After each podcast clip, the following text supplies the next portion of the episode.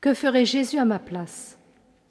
Mettons-nous à l'école du révérend père Gustave Desbucois, jésuite français, directeur de l'Action populaire, né en 1869, mort en 1959. Voici un extrait de son livre L'Espérance. Goûte la vie divine à laquelle tu participes en vertu de ton union avec mon esprit. Ne la vois pas en toi comme dans un vase qui la contient simplement. La vie divine n'est pas seulement en toi, elle est ta vie. Elle est ta vie propre qui t'appartient. Elle est en même temps ta propre vie divine, elle procède de la Trinité sainte. Il ne s'agit donc pas de deux vies qui se rencontrent en toi, l'une, la mienne, se superposant à l'autre, la tienne. Ma vie divine se communique à ton être de telle façon que chacun de tes actes procède à la fois de moi et de toi alliance si intime qu'elle ne s'opère pas uniquement au dehors de moi-même, mais en quelque façon au sein de la Trinité, où tu es, pour ainsi dire, admis, par laquelle tu es adopté, où la vie divine s'est comme assimilée ta vie même. Dès lors, tu le comprends, c'est moi-même, le Verbe incarné, Jésus, qui par l'influence de mon esprit vit en toi.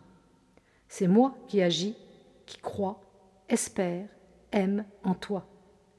C'est moi qui prie, supplie, demande, souffre, me réjouis en toi, quand tu es en état de grâce. Il n'est rien alors en toi qui ne procède de moi. C'est comme un instrument docile, aimant, que tu concours à ma vivante activité en ton âme. De toute ta vie surnaturelle, je suis le principe premier essentiel. J'en prends l'initiative, je la dirige, je la pénètre au cours de son exercice au point d'en être l'auteur par excellence. C'est moi qui vis en toi. Je vis plus encore en toi quand tu me reçois dans la Sainte Communion. Mon humanité elle-même, corps et âme, entrant en contact avec ton âme, s'unit à elle, produisant en elle une grâce plus intense. Plus que jamais, je vis en toi, j'agis en toi. Pour réaliser ta divine destinée, compte sur moi, mon enfant. Christ, je suis ton espérance. C'est par le Christ, tu le sais, que tout s'unifie et s'accomplit. C'est par lui et en lui que la bonté de Dieu s'exerce à ton égard. Par lui et en lui que ton indigence devient richesse, opulence, que ton néant devient presque l'infini.